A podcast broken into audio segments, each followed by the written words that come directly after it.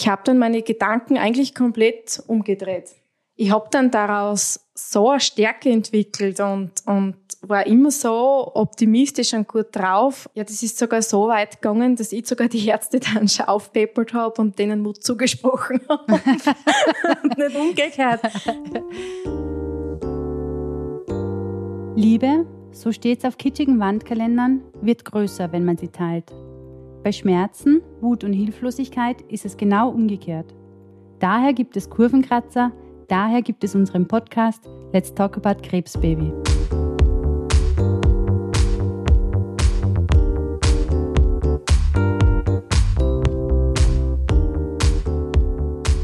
Hallo, hallo ihr Lieben da draußen. Hallo du, ganz wundervoll, dass du heute zu einer neuen Folge Let's Talk About Krebsbaby gefunden hast.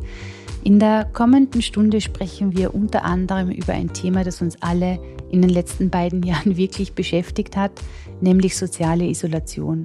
Dank der Pandemie können wir inzwischen alle besser mitreden, als uns das wirklich lieb ist. Krebspatientinnen sind allerdings auch viel zu oft mit dem Thema Isolation konfrontiert. Sei es, dass sie sich selbst aus gesundheitlichen Gründen isolieren müssen, aber auch aus Stigmatisierung, Unverständnis oder Angst vor dem Thema isolieren sich diese Menschen einerseits selbst oder werden von ihrem Umfeld abgeschottet. Als ich darüber nachdachte, wessen Erfahrungsschatz ich hierfür anzapfen möchte, ist mir sofort Isabella eingefallen. Sie ist quasi die Queen of unerwarteter Isolation, denn Isabella ging als junge Frau von einem Hausarztbesuch ratzfatz mit der Diagnose akute myeloische Leukämie gleich für mehrere Monate in Isolation. Isabella ist aber auch die Queen of positives Denken und hat überhaupt einige Lebensweisheiten für uns parat. Wie ihre Geschichte lautet und wie beeindruckend sie mit ihrem Weg umgegangen ist, bitte hör einfach selbst. Ich wünsche uns und dir ein gutes Gespräch.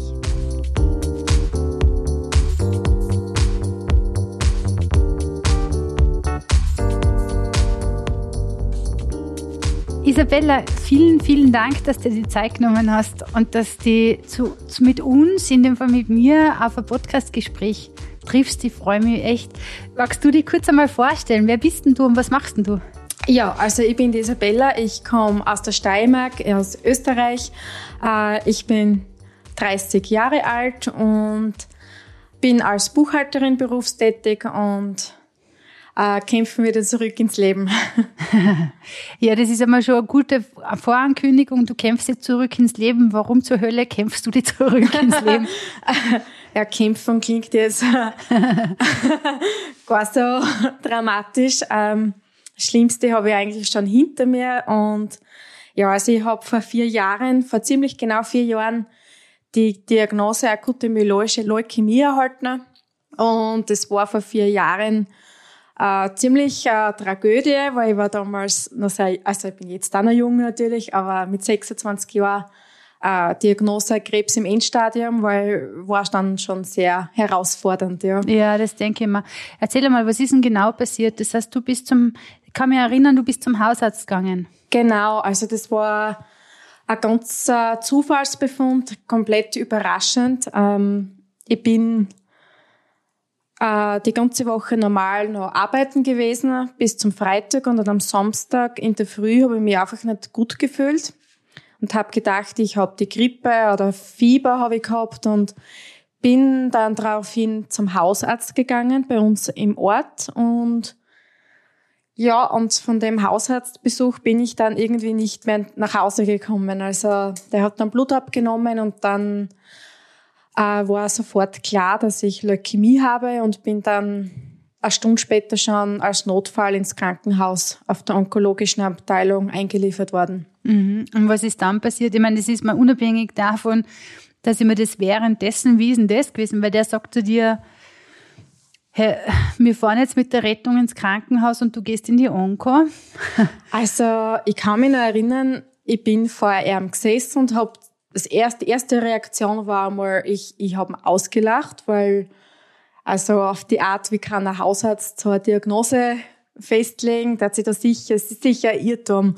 Das kann nur ein Irrtum sein. Und ähm, er hat mich aber dann gar nicht mehr aufstehen lassen, weil er es nicht mehr verantworten wollte, dass ich halt äh, alleine noch rausgehe und er hat dann gewartet, bis mich jemand abholt und sonst hätte er mir die Rettung geholt und dann ist so langsam, habe ich das verdaut, aber auf dem Weg ins Krankenhaus, ich kann mich noch erinnern, meine Mama hat mich abgeholt und also wir haben eigentlich noch gescherzt und haben gesagt, das ist sicher ein Irrtum. Also das ja. kann es ja eigentlich gar nicht geben. Ja, dem war dann leider nicht so. Ja, das heißt, die haben die dort aufgenommen und ja. nochmal Blut abgenommen, wahrscheinlich? Äh, ja, genau. Ich bin sofort in die Röhre gekommen, was wir ja gar nicht angeschaut haben, ob die noch in Ordnung sind. Und dann sind spezielle Blutkulturen abgenommen worden. Und, und so gegen die Mittagszeit oder hat man dann schon äh, gemerkt, es ist ein bisschen eine Unruhe erstanden. Es war damals, das war eine relativ junge Ärztin, die da bei der Diagnose vor Ort war. Sie haben dann mein Blut mit Blaulicht auf Graz geführt und dort haben sie es dann äh, nochmal untersucht und eine Stunde oder zwei Stunden später hat sie das dann bestätigt, dass ich eine akute myeloische Leukämie mit 95 Prozent Krebsbefall habe, also mhm. in Stadium. Mhm. Wie hat man sich das erklärt, dass man das so übersehen hat können? Ähm, übersehen. Ähm, die Anzeichen meiner Leukämie waren natürlich schon die letzten Monate zuvor da, aber ich glaube, ich habe die einfach nicht ernst genommen. Also ich habe mir irgendwie alles selbst erklärt, Nasenbluten, das war die trockene Heizluft für mich, die Müdigkeit, ja, bist halt immer müde, vielleicht vom vielen Arbeiten. Ähm, ja, ich muss ehrlich sagen, ich habe mir, also mit 26 Jahren, wer denkt da irgendwie schon an Krebs? Also Nein, ich nie, zumindest nicht. Niemand. Also es war für mich eigentlich utopisch. Ja, ja, es war also. Verständlich. Gut, das heißt, du bist dann nachher dahin gekommen, die haben gesagt, 95-prozentiger Krebsbefall, Endstadium. Äh, was dann? Was bedeutet das? Oh, was bedeutet das? Also ich bekomme gerade selbst wieder Gänsehaut, wenn ich an diesen Tag zurückdenke. Ähm, ich kann mich noch erinnern, ich bin, ich habe das gar nicht mehr so aufgenommen in meinem Kopf. Also es ist, ich bin von dem Untersuchungsraum rausgegangen und ich wollte mit meiner Mama und mit meinem damaligen Freund mit nach Hause fahren, weil am Montag muss ich ja wieder in die Arbeit und das kann, ich habe eigentlich keine Zeit für Krankenhaus und, und ich habe das, was mir die Ärzte gesagt haben, wie schlecht das es schon um mich steht, das habe ich gar nicht mehr realisiert im Kopf. Ja, es war wie, äh, es war, wie denn auch? Ich, ich stelle mir das so vor wie ein schwerer Autounfall, wo man in so einem Schockzustand ist. Ähm, das nimmt man alles nicht mehr auf. Mhm. Und es ist dann so weitergegangen, als ich mit meine Mama hat viele Überredungskünste gebraucht, dass ich im, ins, im Krankenhaus geblieben bin, weil ich es einfach nicht glauben habe können. Ähm, ich bin dann natürlich geblieben. Meine, meine Mama ist nach Hause gefahren und mein Freund und die haben mir dann äh, Kleidung und, und äh, Waschutensilien gebracht, weil ich habe ja, ich habe ja nichts holen dürfen, auch nicht. Und, und ich bin dann einmal erst versorgt worden mit, mit Blutkonserven und Thrombozyten. Mhm. Und am gleichen Abend ist dann schon die erste Chemotherapie gekommen. Mhm. Da waren es aber schnell, ha? Puh. Ja. ja. Und wie viel Chemos oder wie, wie darf man sich das vorstellen? Also wie ist die Medikation da? Die erste Medikation war sieben Tage, 24 Stunden durchgehend Chemo.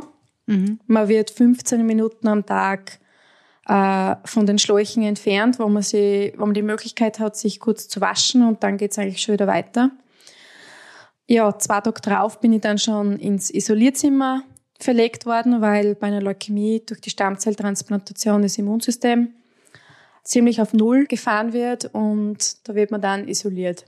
Mhm. Also zur Erklärung, man muss auch sagen, es ist ja wichtig, dass das Immunsystem auf Null kommt, damit die Stammzellen nicht abgestoßen werden, oder? Also das habe ich jetzt schon richtig verstanden. Das war jetzt äh, ja bei der, bei der Stammzelltherapie dann notwendig, aber bei der ersten Chemo ist das eigentlich so bei der akuten Leukämie einmal so eine äh, akute Ersttherapie, um, um diese Blastenbildung so gut wie möglich zu stoppen. Mhm. Weil man muss dazu sagen, eine akute Leukämie ist so schnell wachsend, das führt unbehandelt innerhalb von zwei, drei Wochen zum Tod. Also, okay. und nachdem ich schon 95 Prozent Befall gehabt habe in meinem Knochenmark, also die Ärzte haben gesagt, so 10 bis 14 Tage hätte ich, wenn überhaupt noch, gelebt. Und dann wäre gar keine Hilfe mehr gewesen für mich.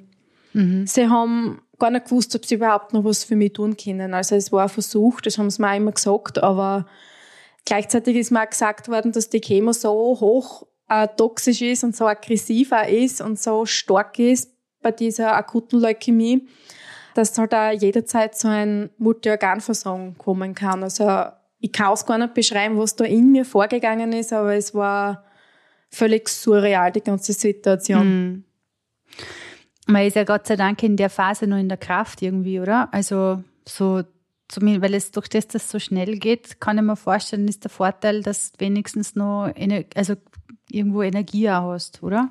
Ja, schon. Also ähm, mir hat man das so erklärt, meine Psyche hat, hat mich irgendwo auch geschützt.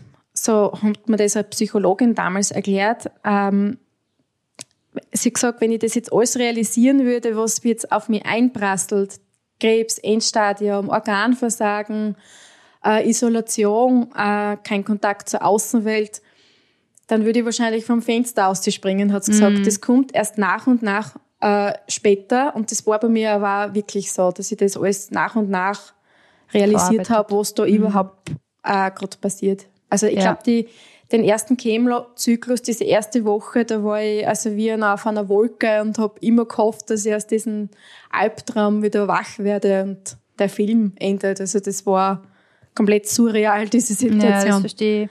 Also bei mir war es ja, ich sage jetzt einmal, ich kann das insofern extrem gut nachvollziehen, weil ich Ähnliches erzählen würde, nur bei mir war es halt Kindergeburtstag, gell, dagegen. Aber ich kann das schon auch bestätigen das auch, wenn, also in der Sekunde, wo man dir diagnostiziert, da schaltet das Hirn ab. Also du ja. hast nur die Information, ich, ich habe scheinbar Krebs. Oder eine ja. Person, die mir sehr nahe steht, hat offensichtlich ja. Krebs. Das ist, glaube ich, eher das. Ja. Eine Person, die ich sehr gut kenne, die hat Krebs scheinbar. ja, es war, also ich weiß nur, ich habe mich, ich hab mich im Spiegel angeschaut, die Chemo ist bei mir reinpumpt worden und habe mir gedacht, echt jetzt? Ist das jetzt wirklich ein Thema und ich habe jetzt wirklich Krebs und bald keine Haare mehr. Also das war, also pff, ja, ja. das hat ein paar Wochen gedauert und wirklich realisiert, glaube ich, habe ich es erst, wie dann die Haare zum Ausfallen begonnen mm. haben und, und dieses Optische dann auch da war, dass man im genau. Spiegel schaut, okay, oh Gott, du schaust jetzt wirklich so aus. Das siehst du eigentlich immer nur im Fernsehen oder vom Hören sagen, aber das betrifft dich selbst nie. Mhm. Ja, kann ich bestätigen. Mhm. Es reicht diese Zeit, gell, bis die. ja. Also ich sage jetzt einmal, ich glaube, das ist eh ganz gut, dass es erst ankommt, wenn die Haare weggehen. Dass man, man das schaut dann einfach ein Krebspatient zurück aus dem Spiegel. Richtig. Mhm. Ja, genau. Und das, das tut weh. Das tut zuerst wirklich weh. Mhm.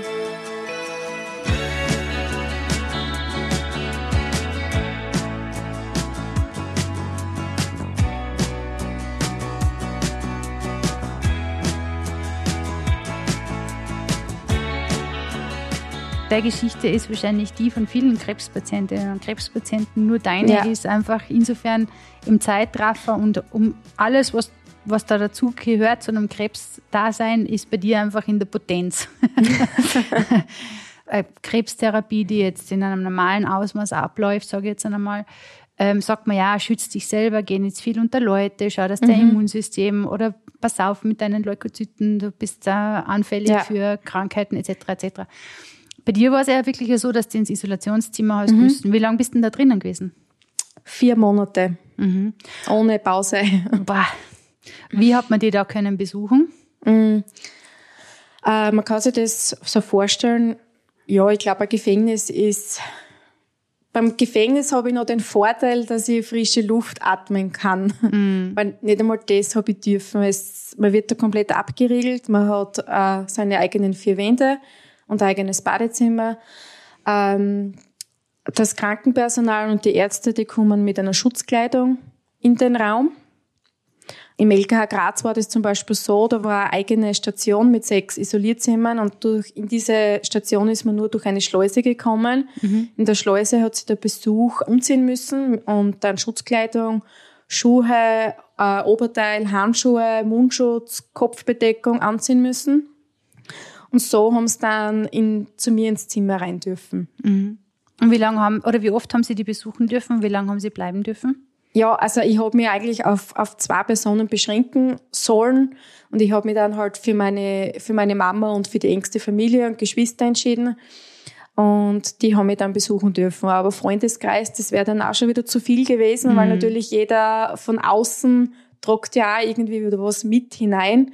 Und das ist dann während der Stammzelltransplantation äh, gefährlich. Mhm. Das heißt, da, vielleicht sollten wir die Geschichte noch erzählen, die mhm. äh, Stammzellentransplantation, langes mhm. Wort. Man würde ja. Hangman Spiel wahrscheinlich damit gewinnen. da gibt es ja total eine süße Geschichte dazu, weil es hat jemand bestimmtes der Leben retten dürfen. ja.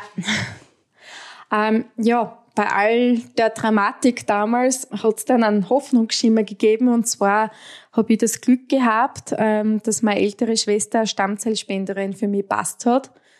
Und Glück sage ich deshalb, weil das, glaube ich, auch 1 zu 500.000 die Chancen sind unter Geschwistern, dass das genetisch so übereinstimmt. Und ich habe da eigentlich mein Lotto 6er gewonnen. Mhm, Gott sei Dank, wirklich wahr. Also ihr Lieben da draußen, wenn ihr die Chance und die Möglichkeit dazu habt, lasst euch bitte typisieren. Es könnte passieren, dass ihr plötzlich zum Helden werdet oder zu der Heldin, weil wenn ihr äh, die Person findet oder wenn die Person, die euch braucht, findet, dann könnt ihr tatsächlich diesen Menschen ganz schnell das Leben retten. Unbedingt. Unbedingt, geht ganz einfach. so schnell wird man zum Helden, ohne dass man viel tut. Ähm, die Stammzelltypisierung läuft eigentlich ganz einfach ab. Für die Ersttypisierung reicht ein Wangenabstrich. Das wissen eigentlich die wenigsten. Also du kannst dir zum Beispiel auf www.gebenfürleben.at an einen Wangenabstrich nach Hause schicken lassen. Du machst dann diesen Wangenabstrich und schickst es einfach wieder retour und das reicht tatsächlich für die Ersttypisierung, weil da werden Gewebemerkmale erhoben im Labor und und mit viel Glück bist du vielleicht ein Held für einen Leukämie-Patienten. Und in weiterer Folge solltest du als Spender in Frage kommen, wirst du natürlich ganz einfach kontaktiert und dann geht es in weitere Untersuchungen, wo Blut abgenommen wird etc. Mhm. Aber für die Ersttypisierung reicht der Wangenabstrich. Das sind wir jetzt eh alle gewohnt inzwischen, wie ein Abstrich geht. Ja, wo richtig. auch immer stattfindet. Richtig. also das kann jetzt echt kein Problem mehr sein heutzutage. Richtig, richtig.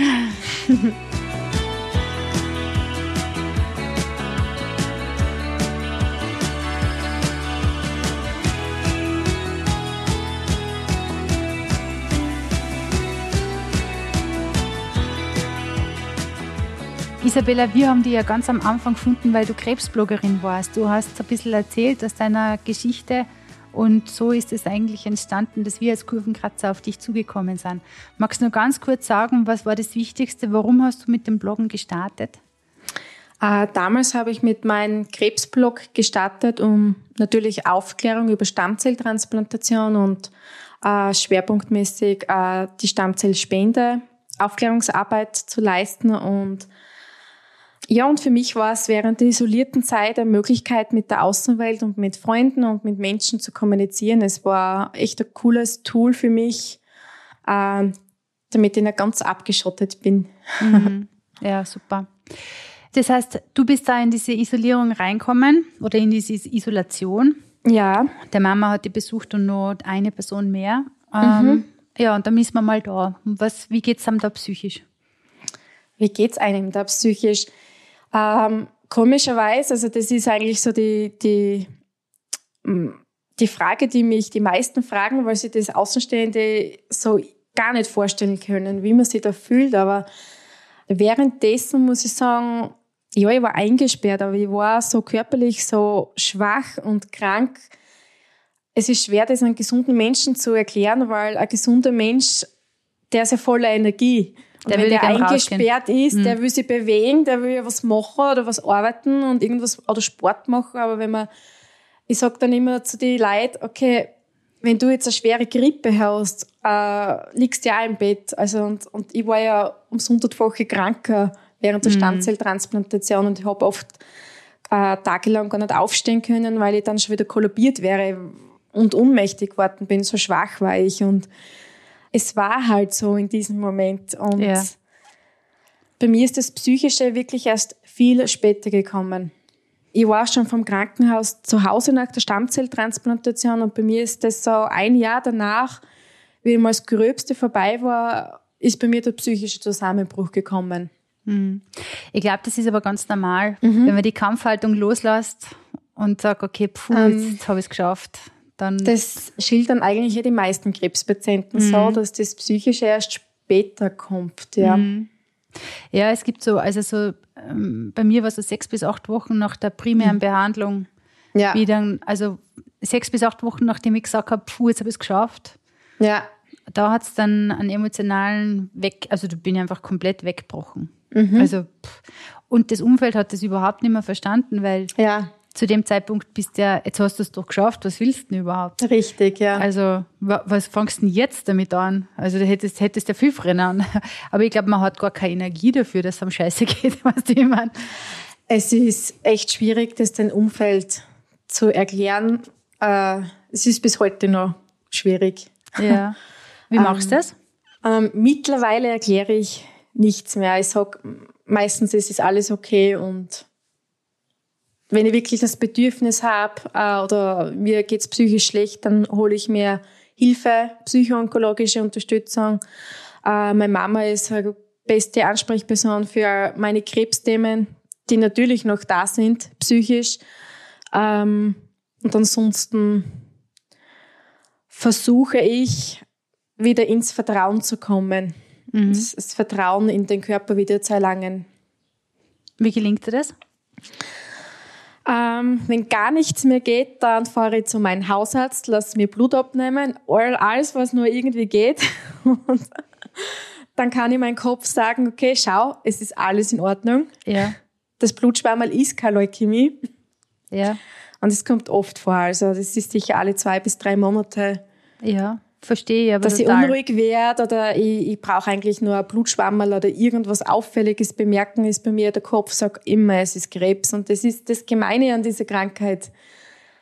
Man wird das, glaube ich, nie ganz los. Mm, und es ist sehr schwer gewesen, weil gerade nach einer Stammzellentransplantation es ist ja nicht nur mit der Transplantation abgetan gewesen, sondern man muss dann noch das erste Jahr überhaupt bei bis zu 40 Medikamente am Tag schlucken und ist wöchentlich im Krankenhaus und muss alles, was der Körper so, alles was auftritt, muss man äh, den Onkologen melden auf der KMD und das dann wieder abzulegen, ist dann wieder ein eigener Prozess gewesen. Also das mhm. ist bis heute noch schwierig für mich. Dass der starke Fokus auf den Körper wieder weniger wird, meinst du?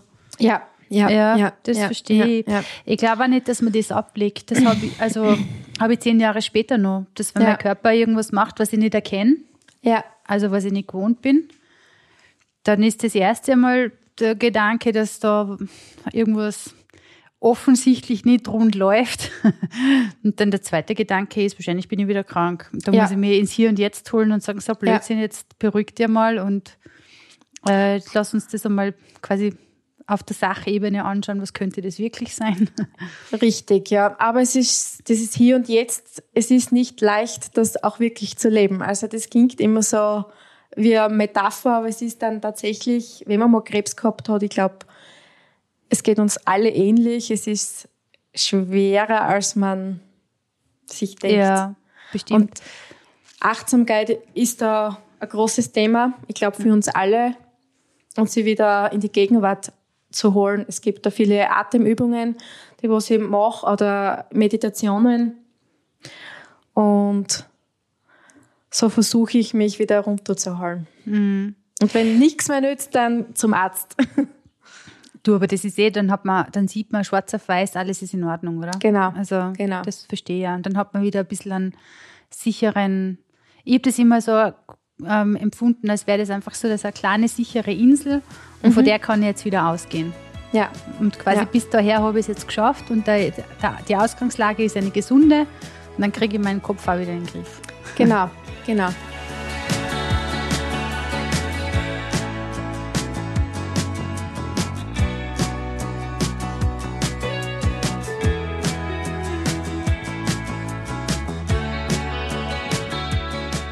Weil du sagst, ins Hier und Jetzt kommen, ich, meine, ich kann mich erinnern, für mich, oder es ist immer so, wenn ich in der Sekunde, wo ich anfange, mit meinen Ängsten rumzukämpfen, dann merke ich, dass das Hier und Jetzt eigentlich das Einzige ist, was mich wirklich wieder rausholt.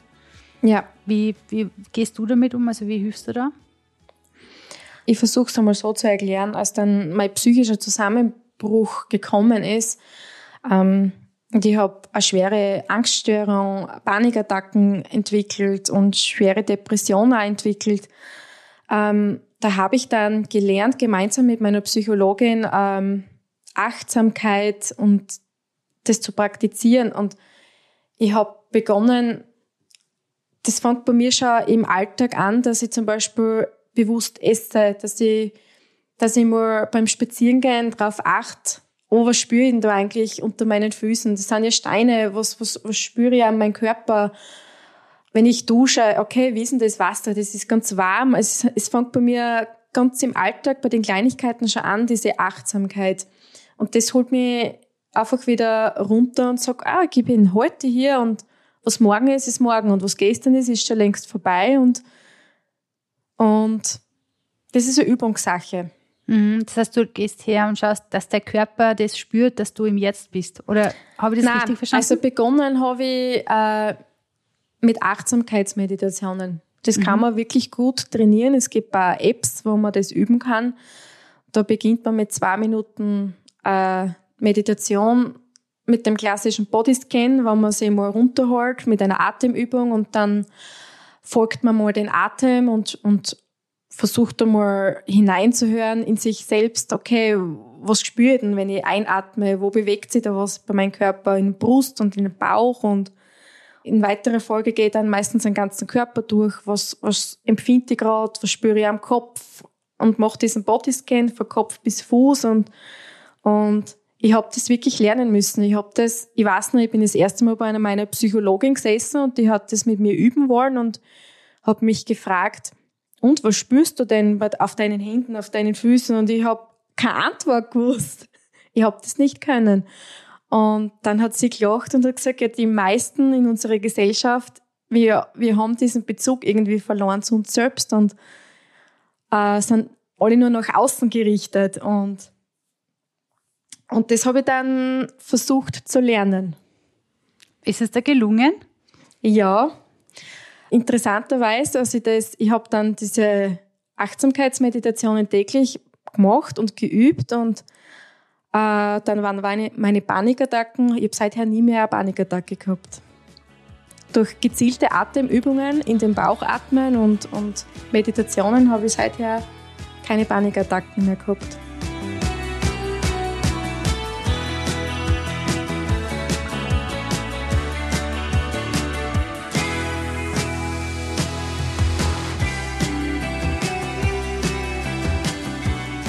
Wenn wir nochmal zurück ins Isolierzimmer gehen, ich kann mich nämlich erinnern, dass du nämlich einmal erzählt hast in einem vorigen Interview, dass äh, wie du dann in dem Raum warst, ähm, dass du dann angefangen hast mit Visualisierungen zu arbeiten. Mhm. Was war denn der Auslöser, dass die oder wie ist denn das hergegangen mit den Visualisierungen?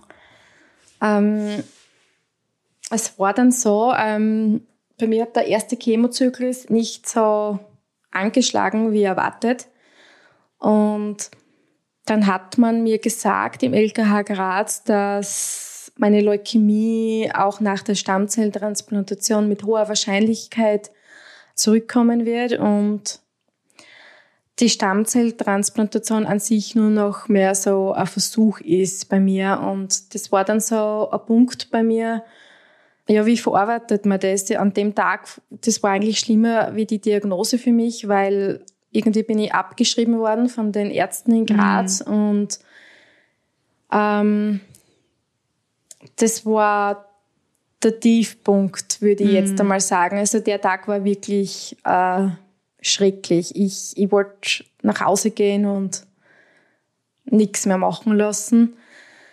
Ähm, aber gleichzeitig war der Tag auch der Wendepunkt.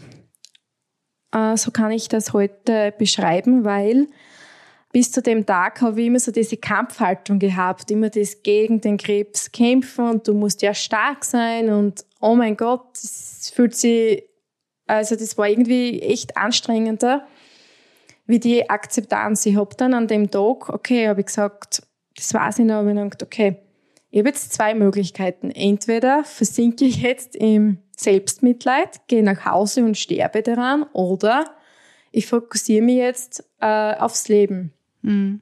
auf meine Gesundheit. Es gibt jetzt nur noch zwei Möglichkeiten und ich habe dann für mich beschlossen, dass mir eigentlich nichts bringt, wenn ich jetzt nur noch weine und wenn ich nur noch in Selbstmitleid versink. Es bringt, es hilft mir in dieser Situation nun mal nichts. Und ich habe dann zum ersten Mal seit meiner Diagnose habe hab ich da dann den Krebs angenommen und ich habe mit diesem Tag, wie soll ich sagen, an, irgendwie einen inneren Frieden aufgehabt. Das war für mhm. mich in Ordnung. Ich habe Krebs. Es kann sein, dass ich sterbe. Ich habe mich dann mit dem Tod natürlich beschäftigt. Aber ich habe dann begonnen mit Visualisierungstechniken aus dem Mentaltraining und ich habe dann meine Gedanken eigentlich komplett umgedreht. Und ich habe dann daraus so eine Stärke entwickelt und, und war immer so optimistisch und gut drauf. Ähm, ja, das ist sogar so weit gegangen, dass, die, dass ich sogar die Ärzte dann schon aufpeppert habe und denen Mut zugesprochen habe und nicht umgekehrt. Also ich bin dann hergegangen und habe gesagt, okay, wenn ich jetzt nur an Krankheit und Krebs denke, mein Kopf kann ja gar nicht mehr untersticken. Ne? Und dann habe ich das alles von meinem Kopf verbannt und habe mit Affirmationen gearbeitet. Ich habe sogar auf die Chemotherapie Heilung aufgeschrieben und ich habe ich hab mit Affirmationen intensiv gearbeitet. Was, was war dann da so eine typische Affirmation, die du da verwendet hast? Ähm, ich bin gesund, ich bin geheilt und mein Unterbewusstsein und den Verstand habe ich irgendwie mit Affirmationen eigentlich komplett umgedreht. Und ich habe das für mich genutzt, äh, um mir selbst zu helfen. Also, weil ich habe gewusst, wenn ich jetzt aufgebe, habe ich eigentlich auch nichts davon und wenn es blöd hergeht, sterbe ich. Ja. Das heißt jetzt nicht, dass man mit Affirmationen oder mit Mentaltraining ähm, eine Krankheit leugnet. Also das darf nicht falsch verstanden werden, aber es ist ja mittlerweile erwiesen, dass man mit Gedanken die Gefühle, die Emotionen steuert. Mhm. Und Emotionen haben ja Wirkung auf die DNA, auf die Zellen, auf den ganzen Körper, das auf Hormonausschüttungen etc. Und das habe ich einfach gezielt für mich genutzt, um mir selbst zu helfen in der isolierten Zeit. Mhm. Vielleicht sollte man noch kurz erzählen, eine Affirmation für jene, die das nicht wissen da draußen. Affirmationen sind einfach positive, kurze Sätze, also positiv formulierte kurze Sätze, genau. die man als Botschaften für das innere Ich verwendet ähm, genau. und die genau. einfach gebetsmühlenartig wiederholt. Richtig, also ich weiß noch, damals im Isolierzimmer ist das bei mir wie eine Schleife rund um die Uhr in meinem Kopf, hat sich das abgespielt und ich habe ich habe wirklich nur noch an Gesundheit und an mein Ziel gedacht. Ich habe mir ein Vision Board gemacht, so nenne ich das immer, und habe mir Bilder ausgedruckt, wo ich ähm, Dinge, also Bilder aufgeklebt habe, was ich, was ich noch erleben möchte und was ich mhm. nach der Isolation eines Tages wieder erleben möchte. Und mit dieser positiven Energie habe, habe ich meinen Körper überflutet und ich bin dann so stark geworden. Ähm, ja, unbeschreiblich war das eigentlich, ja. Schön. Hast du noch ein Vision Board heutzutage? Äh, ja, ich praktiziere das bis heute auf ja. allen Lebensbereichen eigentlich. Schön. Und weil ich mir denke, zielorientiertes Denken hilft auf allen Lebensabschnitten. Und also ich, ich versuche halt immer meinen Fokus auf meine Ziele zu richten und nicht auf das, was ich nicht will. Ähm, und wenn man sich mal ein bisschen mit Mentaltraining beschäftigt, dann ist das recht interessant, weil das ja alles ja schon wissenschaftlich erwiesen ist, wie das Gehirn so funktioniert. Und dass das Gehirn in Bildern denkt, zum Beispiel, ich denke jetzt nicht an Schokolade und was für Bild hast du jetzt im Kopf? Ja. Schokolade. Also, und wenn ich jetzt nur an Krankheit denke, dann habe ich nur diese schierchen Bilder im Kopf. Also, äh, Ja, ja, es ist sicher gesunde Gedanken und die voll Licht und Liebe und Sonne durchflutet sind. ja, Die sind sicher die besseren als äh, Gedanken an Tod und Verderben. Das da bin ich bei dir, da treffen wir uns. Ich habe auch extrem viel mit Affirmationen gearbeitet. Also speziell, wenn es mache ich in Wahrheit bis heute, wenn Ja. ich merke, dass ich, dass mir meine Angst wieder, also die, die Angst wieder nach mir greift oder so. Oder wenn ich zu viel in eine Stresssituation komme, weil der, ich mache mir oft den Stress leider Gottes viel zu sehr selber. Und dann merke ich, dann sind Affirmationen, die tun mir dann sehr gut. Ich habe auch eine, die ist sehr ähnlich. Ich bin körperlich und geistig heil und gesund. Ist, äh, ähm, alle meine Beziehungen sind harmonisch. Auch, Ja, also ich habe die unterschiedlichsten und ich wende das auf alle Lebensbereiche eigentlich an, je nachdem, was ich gerade wieder für Ziel habe. Momentan ist es äh, mein Wunsch abzunehmen, noch ein paar Kilo und, und dann sage ich mir halt, ich fühle mich leicht und gesund. ja, super. Das ist doch super. Und das Interessante ist ja auch, dass sich das Gehirn, also bei mir ist das ja schon so auf Fleisch und Blut übergegangen, diese Denkweise. Ähm, aber das Gehirn, das ist mittlerweile ja auch schon nachgewiesen worden, dass das Gehirn in diesen Bereichen ja neue Neuronen bildet und neue Nervenzellen bildet und neue Synapsen bildet. Das heißt, der Bereich, wo man diese Denk äh, Gedanken bildet, der wird dann größer und die negative Seite wird kleiner. Und das finde ich ja total interessant eigentlich. Das, ich glaube, das nennt sich Neuroplastizität. Ja, genau. Ja, genau.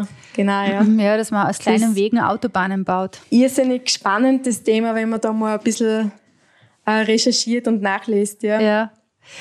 Ähm, dass ich nur meine, meine mächtigste Affirmation gesagt habe, alles, was wichtig ist für mein Leben, wird mich zur richtigen Zeit finden. Die, muss ich sagen, die tröstet mich immer. Mit der Ja. geht's mir immer gut. Weil ich weiß nicht, ich- irgendwie will man dann oft einmal zu viel vom Leben, anstatt dass man merkt, dass eigentlich eh schon so viel und so reich da ist. Alles kommt zu seiner Zeit. Genau so ist es, ja.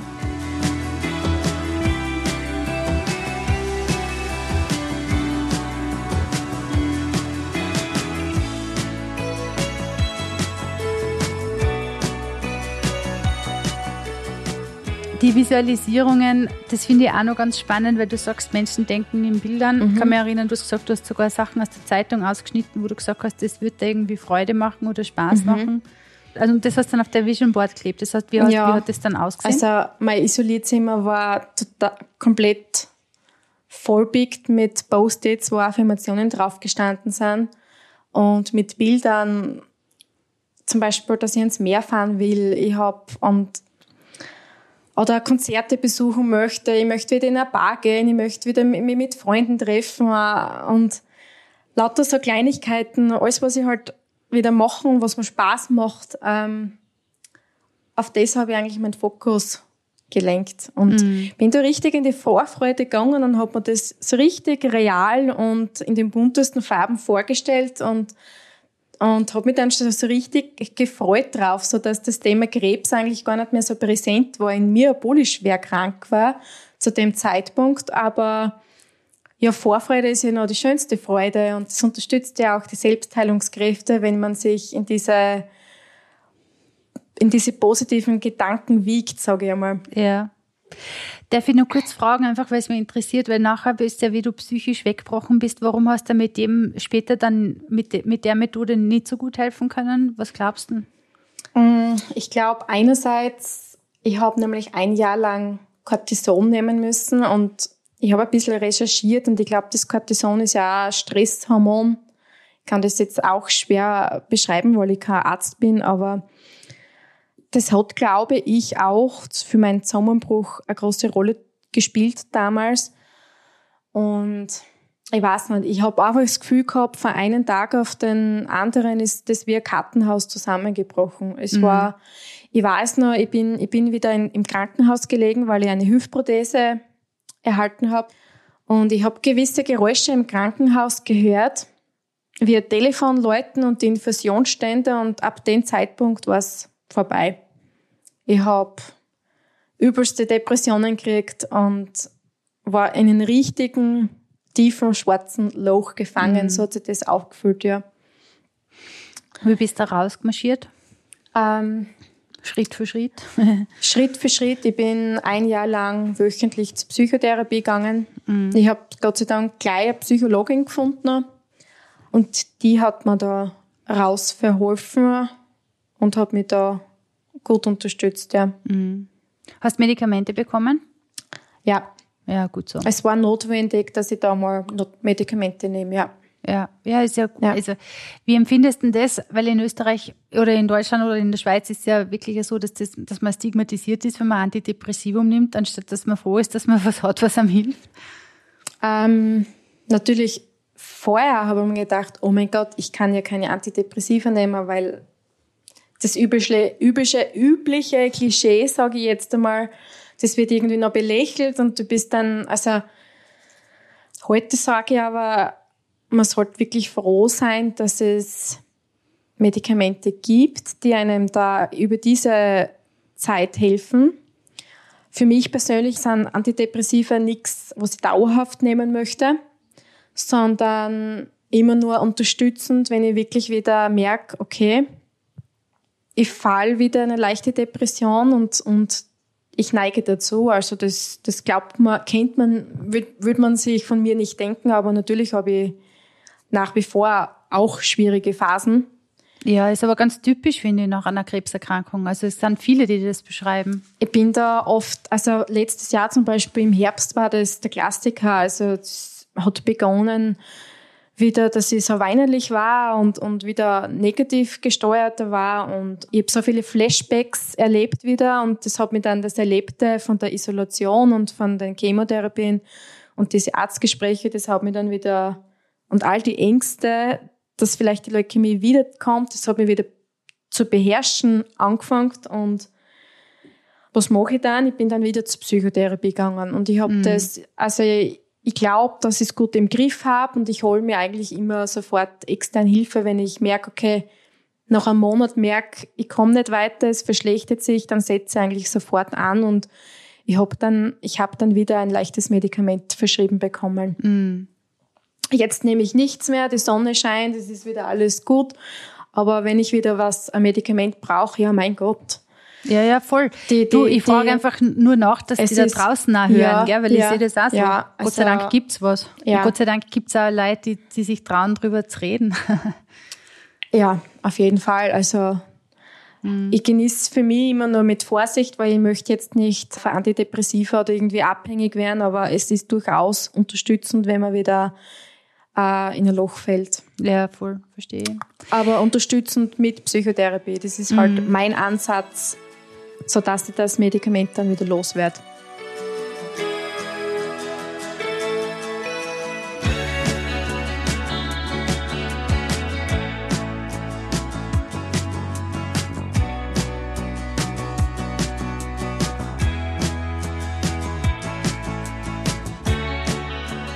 Jetzt ist ja so, dass ganz viele inzwischen mit dem Thema Isolation glauben, dass sie mitreden können, weil wir sind in einer Pandemie und es hat Lockdowns noch und nöcher gegeben. Kann sich schon gar nicht mehr zählen, wie viele. Mhm, ja. Was glaubst du, wenn man sich das ein bisschen so anschaut, was so rein psychologisch passieren sollte, wenn man in Isolation ist? Was ist denn dir so typischerweise passiert und wie ist das die Abgrenzung zu dem, wie jetzt das mit Corona und der Isolation so ist? Ähm Heute muss ich sagen, ich habe das Gefühl, ich habe meine Wahrnehmung war sehr verzerrt. Also es ist komisch zu beschreiben. Ich, ich habe heute das Gefühl, das ist das erste Jahr, wo ich so isoliert war und ähm, keine Freunde treffen durfte, selbst meine Geschwister nicht sehen durfte. Das kommt mir ewig weit vor und meine Wahrnehmung ist da ganz verzerrt, habe ich das Gefühl. Das ist wie so wie eine Seifenblase. Es ist ganz mhm. komisch zu beschreiben. Das ist irgendwie ganz komisch. Und wenn ich so recherchiere, was Isolation jetzt mit Corona momentan gibt, kommen ja viele Artikel in den Zeitungen oder in den Medien, was das mit Menschen und der Psyche macht, diese Isolation. Ähm, viele entwickeln, weil sie zu Hause sind oder längere Zeit isoliert sind, ein negatives Selbstbild oder Selbstwertgefühl. Und das ist bei mir äh, auch passiert. Also es war ein langer Weg für mich und wirklich, ich habe wirklich viel psychologische Unterstützung braucht, dass ich mich als Mensch und als Frau wieder annehmen habe können. Ich habe das wirklich lernen müssen wieder. Also es ist bis heute noch schwierig, aber ich habe absolut kein Selbstwertgefühl mehr gehabt danach, nach der Isolation. Magst du mal ganz kurz erzählen, was verstehst du unter Selbstwertgefühl? Also mhm. das bedeutet, dass man sich nicht mehr selber spürt oder das bedeutet, dass man nichts wert ist oder mhm. also weil es, man kann ja das in, in verschiedenen, man kann es ja unterschiedlich verstehen, was du meinst? Mhm, mhm. Ähm, natürlich, also ich habe mich gefühlt, als ob ich nichts mehr wert bin, weil ich war damals 27 Jahre alt, war zu Hause und ich wollte was machen, ich konnte aber körperlich nicht. Ähm, ich habe mich als Last gefühlt für meine Familie. Ich habe mich mir ist das immer so vorkommen, dass die viel mehr Arbeit haben durch mich und natürlich haben die Sorgen um mich gehabt und ich habe ihnen Arbeit gemacht. Wie soll ich sagen? Ich war pflegebedürftig und meine Mama hat das gern gemacht, aber es war für die ganze Familie eine totale Umstellung. Ja. Mein schönstes Urlaubserlebnis ist es nicht, oder? Nein, also wenn einer an Krebs erkrankt in der Familie, sind Eltern und Geschwister in irgendeiner Form mit erkrankt. Das ist ja mhm. das Schlimme daran, was das für Sorgen erkrankt, ja. die Familie auch durchmacht. Ja, das wird voll. mir erst heute oft erst bewusst oder das Erzählen erzählen es mir erst heute oft, was da wirklich in ihnen vorgegangen ist. Mhm.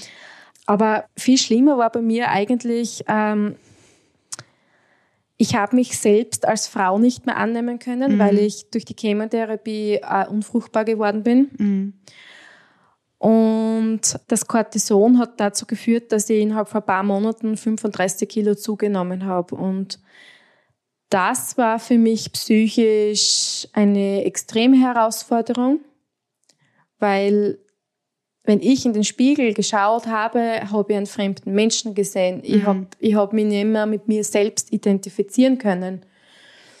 Und ich sage, ich glaube, das waren dann viele Punkte, warum es dann wirklich zu meinem Zusammenbruch gekommen ist.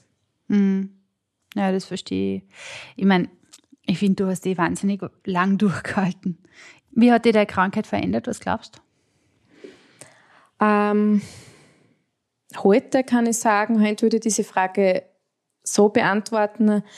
Meine Krankheit hat mich ins Positive verändert, weil die Wertschätzung gegenüber dem Leben spüre ich ganz anders. Also ich mhm. bin viel zufriedener, dankbarer geworden und ich erfreue mich an kleinen Dingen. Ähm, die Erfahrung Krebs oder die Erfahrung generell, dass man mit dem Tod konfrontiert wird, ja, die ist dramatisch. Aber auf der anderen Seite birgt es auch, ja, wie soll ich beschreiben, schöne Dinge. Es bringt auch schöne Dinge, weil das Leben ist endlich und jeder von uns muss diese Welt wieder verlassen, nur niemand will sich damit beschäftigen. Und ich lebe aber heute dafür bewusster und und erfreue mich wirklich an kleineren Dingen. Ich freue mich, wenn ich jeden Tag in der Früh wach werde, ich freue mich schon, ma, ich kann wieder laufen, ich kann aufstehen, die Sonne scheint mir ins Gesicht, ich spüre den Wind, also, und ich bin einfach dankbar, dass ich die Welt noch von unten sehen darf. Hm. Das hätte ich vorher so nie empfunden. Verstehe. Ich freue mich immer auf meinen ersten Kaffee. ja, das auch, ja. Aber es ist schon, eine ganz andere Wertschätzung. Ja, das stimmt. Und natürlich die Achtsamkeit mir gegenüber hat sich natürlich sehr verändert und, und die Prioritäten ändern sich komplett. Also von wo nach wo? Von wo nach wo. Heute, wie ich schon vorher gesagt habe, wenn ich über meinen Körper Veränderung wahrnehme, dann gehe ich halt einmal zum Arzt, vorsorglich. Das hätte ich früher nie gemacht. Ich hätte früher nie auf, auf die Signale meines Körpers geachtet und heute bin ich umso feinfühliger mhm. und versuche mit Ernährung, so gut es geht und mit Sport, das, das ist einfach wichtiger wie alles andere für mich, mein Körper und meine Gesundheit.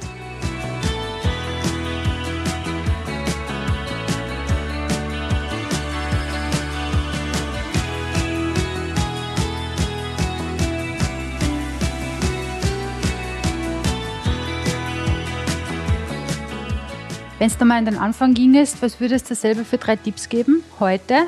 Ich habe dir die Frage schon mal gestellt vor drei oh, Jahren, falls du dich erinnerst. Interessant. Drei Tipps.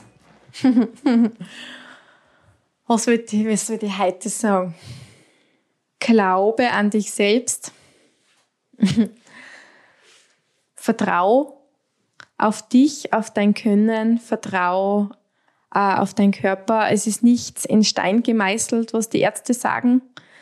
Ich glaube, das spricht auch für meine Geschichte. Mhm. Und drittens würde ich sagen, alles kommt zu deiner Zeit. Mhm. Ja, das ist leider wahr. Ah, ich bin mir echt oft selbst im Weg gestanden. Ma, ich verstehe es so. Wer nicht? Ganz Bis ehrlich. heute, es ist heute noch. Ich will zu viel, ich möchte zu viel, was aber mein Körper noch gar nicht so. Ich glaube, dass das voll menschlich ist, ehrlich. ich glaube, das ist ganz normal. Ich glaube, dass man das, dass da draußen jeder und jede irgendwo damit konfrontiert ist, nur ähm, sind nach einer Krebserkrankung oder während einer Krebserkrankung die Themen, die man dann halt will, ein bisschen andere. Also, dass man halt irgendwie das, was man sich denkt, das will ich jetzt in meinem Leben haben, dass das halt ein bisschen schwerer zu erreichen ist da und dort. Ja, es, ich sage immer, mittlerweile Ruhephasen sind mein Weg zum Erfolg. Ja, ja, voll. mittlerweile, ja. Das hat sich ja. natürlich komplett geändert. Ja. Und kein schlechtes Gewissen dabei haben, wenn man ruht. Ja, oder kein schlechtes Gewissen, Nein zu sagen. Ja. Ja, und das ist, das ist eine coole Sache. Also, das hätte ich früher auch, das ist auch so ein Punkt, das hätte ich früher nie so gekonnt wie jetzt. Ich sag, ich habe mich von Menschen verabschiedet ohne schlechten Gewissen. Also jeder, der mir Energie entzieht oder mir nicht gut tut, sage ich nein und ohne mich rechtfertigen zu müssen, weil die Fatigue, die Chemofatigue spüren wir Krebspatienten danach und diese körperliche Erschöpfung, also ich zumindest kann niemanden in mein Leben brauchen, der mir Energie entzieht. Auf negative Weise. Ja, verstehe. Ja. Wie wichtig ist glücklich sein? Ja, natürlich.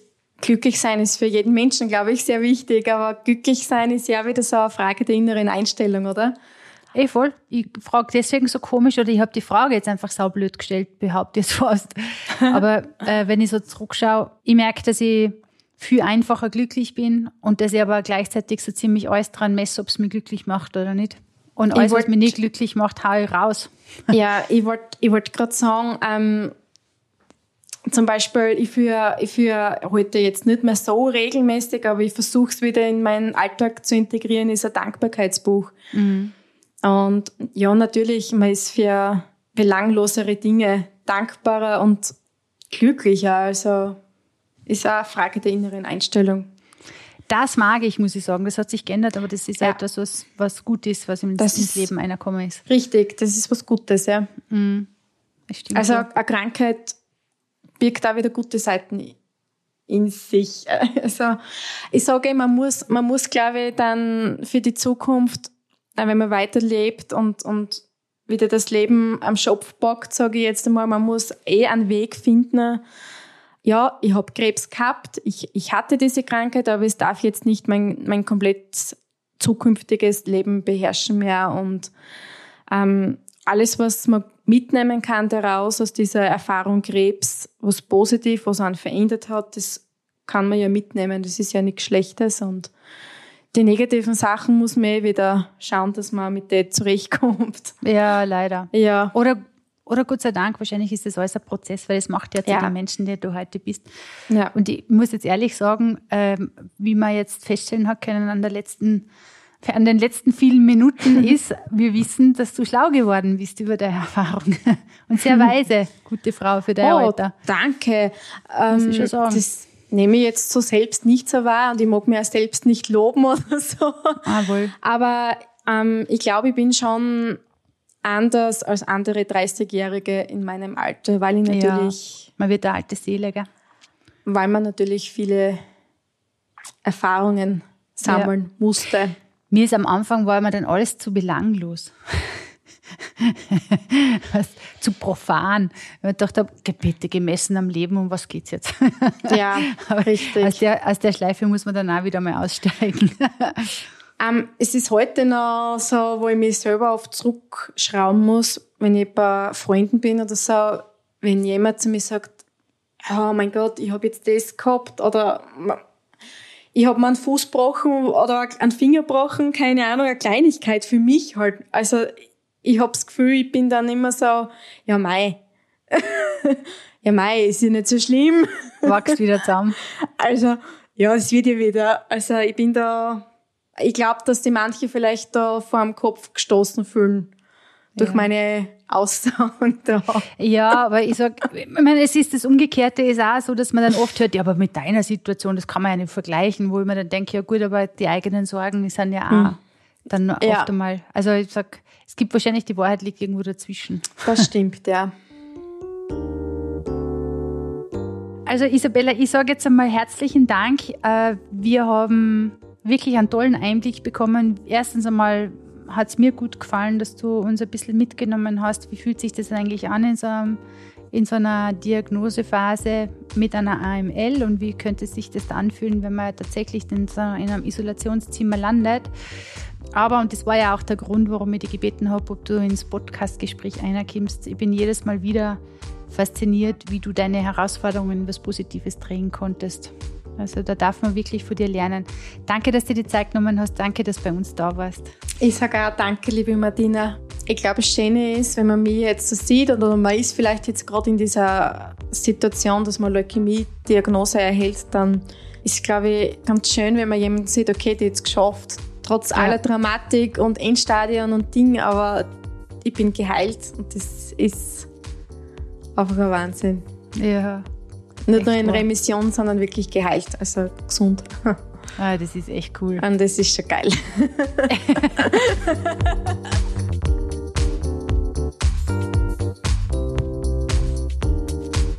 Ich sage auch Danke an dich da draußen. Danke, dass du unserem Gespräch bis zum Ende gefolgt bist.